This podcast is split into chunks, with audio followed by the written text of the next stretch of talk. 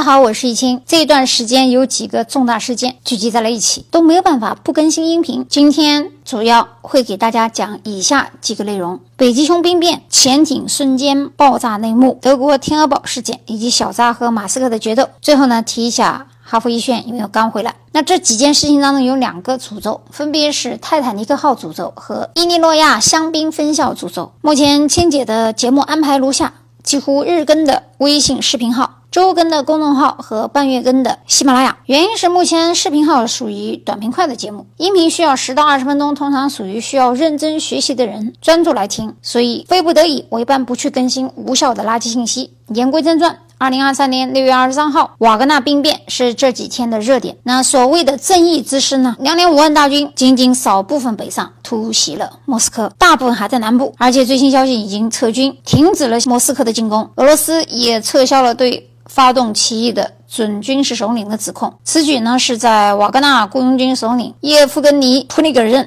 停止其部队向莫斯科进军之后发生的。克里姆林宫发言人表示呢，普里格任将前往白俄罗斯。国际舆论多方面分析的结果还是围绕着对。军队的控制权就是 command control，引起他的兵变。普里格任发动叛乱的主要目标是避免瓦格纳被俄国防部收编。第二个呢是发泄其对俄罗斯官方没有落实自身待遇的不满。第三呢是表示对军方，尤其是国防部长绍伊古和总参谋长格拉西姆夫指挥的不满。从目前撤军呢可以看出，应该是达到了他的某种目的。乌克兰加入北约的最后一道屏障是匈牙利的反对。匈牙利外长认为，匈牙利政府绝对不会放弃。保保护外格尔巴西山脉匈牙利族人的利益，即使面临着来自大西洋两岸的巨大压力。他们认为乌克兰对于少数民族权利的侵蚀是阻止乌克兰加入北约的主要原因之一。但是从地缘政治来看，匈牙利与乌克兰接壤，这背后有其他一些原因，而非官宣的所谓的少数民族纠纷问题。当然了，以前的北马其顿加入北约的时候，也经历过二十一年的奋斗，因为根据北约规定，只有在所有三十个成员国都同意的情况下，才能接纳新成员，也就。就说，如果有一个国家反对，乌克兰就不可能加入北约，所以加入北约的进程就会受到阻碍，甚至于完全中断。在乌克兰加入北约的问题上，匈牙利被普遍认为可能是成为最后一个屏障。第二件事情呢，就是大家比较关心的潜艇爆炸失踪事件。富人的游戏没啥好说的，平淡无奇的生活，钱赚到手软，使劲花销也用不完，自然会寻找一些刺激的。所以呢，大家不要觉得有钱人脑子出问题，因为相对而言，当你拥有过财富，经历过生死，看淡男女，生无可恋，或者毫无疑案的时候，自自然就会寻找一些更加刺激的事情去做，不管他们生前是否自愿，或者是认真阅读了 Ocean Gate，就是海洋之门签订的生死状。那么这件事情的确让全艇的人呢都上升。这艘潜水器的五名船员当中，亿万富翁探险家住在阿拉伯联合酋长国迪拜的英国商人哈米森·哈丁是潜水器上的任务专家之一。哈丁拥有三项吉尼斯世界纪录，其中包括全海洋深度潜行持续时间最长。二零二一年三月，他和海海洋探险。家维克多·维斯科沃潜入马里亚纳海沟的最底深度。二零二二年六月的时候，他也曾经乘坐世界首富亚马逊创始人贝索斯蓝色起源公司的火箭进入太空。五名船员当中，有一位现年四十八岁的巴基斯坦裔英国富商萨克扎达和他十九岁的儿子苏莱曼。萨克扎达所属的达伍德家族是巴基斯坦最富有的家族之一，与英国有着密切的联系。除了哈丁·萨克扎达父子之外，还有法国海军老兵格勒莱特，他曾经被称称为。泰坦尼克号先生，因为呢，一九八七年他主导了对泰坦尼克号的首次打捞探险。三十五年以来，他参与了数次的泰坦尼克号的残骸的观察，并进行了数百小时的观察。所以呢，这一艘失踪潜艇所属的 Ocean Gate 的创始人兼首席执行官拉神，该公司呢已经成为在太平洋、大西洋和墨西哥湾完成了超过十四次探险和超过两百次潜水的任务。那这些信息呢，网上都有，但是有一些信息可能大家没有搜出来，就是有一名幸存者没有死。这个幸存者呢是英国千万富翁布朗，原本他也是要加入这次行程的，而且已经付了定金，但是在最后一刻退出了，因为呢他当时担心运营商这个海洋之门探险的偷工减料。布朗是数位市场销售高管，二零一六年的时候，他在一次南极徒步旅行当中认识了英国亿万富翁哈丁，后来呢两个人前往维珍集团创办人布莱森的私人小岛度假，小酌甚欢之余，答应了参参加泰坦号之旅。布朗向太阳报表示呢，当时泰坦号仍处于研发阶段，他与哈丁各支付了八万英镑，大概约四十七点五万吉林的百分之十，也就是八千英镑作为定金。不过，布朗后来发现，他们使用老旧鹰架柱作为潜水器的压载物，并使用电动游戏风格的控制器来操纵。如果你试图建设自己的潜水艇，可能会使用老旧鹰架柱，但这只是商业船只。最后呢，他说他不能继续下去了，而且要求退款。布朗退出以后，哈丁仍然登上了泰坦号，目前已经认定为殉难。那么，布朗接受采访的时候说，所有登上泰坦号的人人都应该考虑这些风险，并确定这些都是他们想要承担的后果。但是，布朗认为呢，哈丁的性格非常的冷静，应该能够适应各种情况，而且是一个了不起的逻辑思考者。他认为当时可能会让船里所有的人都冷静下来。但是呢，包括电影导演，也就是套演家 James 卡梅隆都认为对这个失踪事件一点都不感到奇怪。他强调大概有三点：一个是材料的老化和维护；第二个地形变化，因为海洋变化，不管你从哪个地方去，以前探测的和当天去的可能结果不一样。第三个就是下潜的速度。卡梅隆在一系列电视采访当中都表示，他在整个星期就下潜过程当中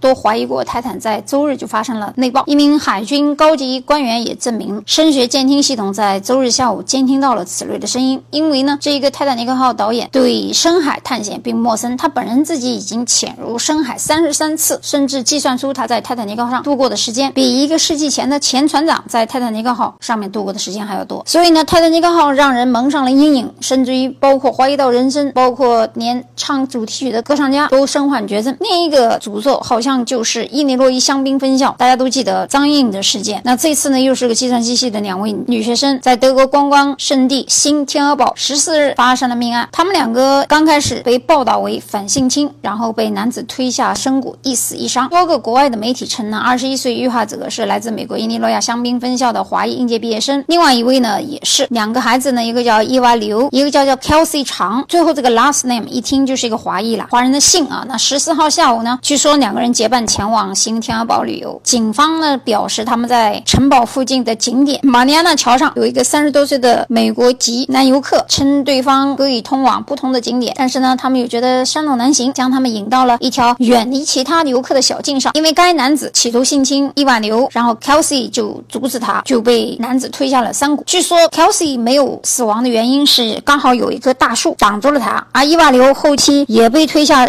五十米的山谷，就不幸身亡。那么之前呢，我们在分析张颖惨案的时候，我写过一篇文章，大概一个晚上有五十万的流量，仔细详细介绍了从汽车站到桑巴士到细节的种种。那么这一次前段时间马来西亚那个案件我也写了，也是过万的，因为是新账号。因为这一次死亡的两个女生啊，她不是中国籍，只是华裔，关注度也没有那么多。但是呢，我想告诉大家的是，这些报道还还有一些细节没有突出啊。就是据我所查证啊，他们不是在旅行的那一个瞬间认识的，而是在前一天晚上的同一个酒店就照过面。也就是说，我充分可以怀疑，在当时酒店的时候，也许他们就打过招呼，或者是可能微笑，或者是点头。那么这个男子应该在当时就有设下什么陷阱，或有什么非分的想法，在一个廉价酒店，第二天的行程当中，他才会跟他们打招呼，放松警惕。那这样子，这两个女生才会上当受骗，走到林间小道。那么这个事实呢，我想告诉大家是，如果你是两个不太强壮的女生啊，因为这个男的从目测看，这个嫌疑人体重应该在九十公斤以上。两个女孩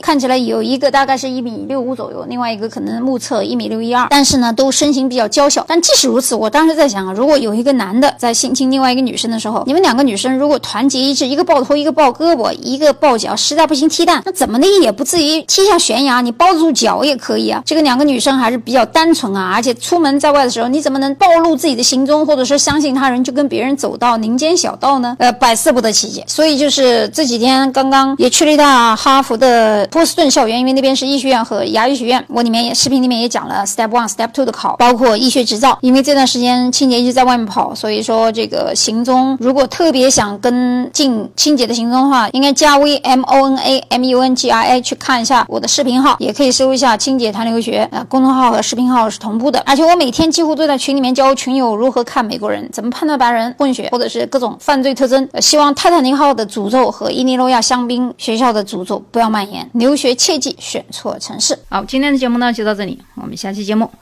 再见。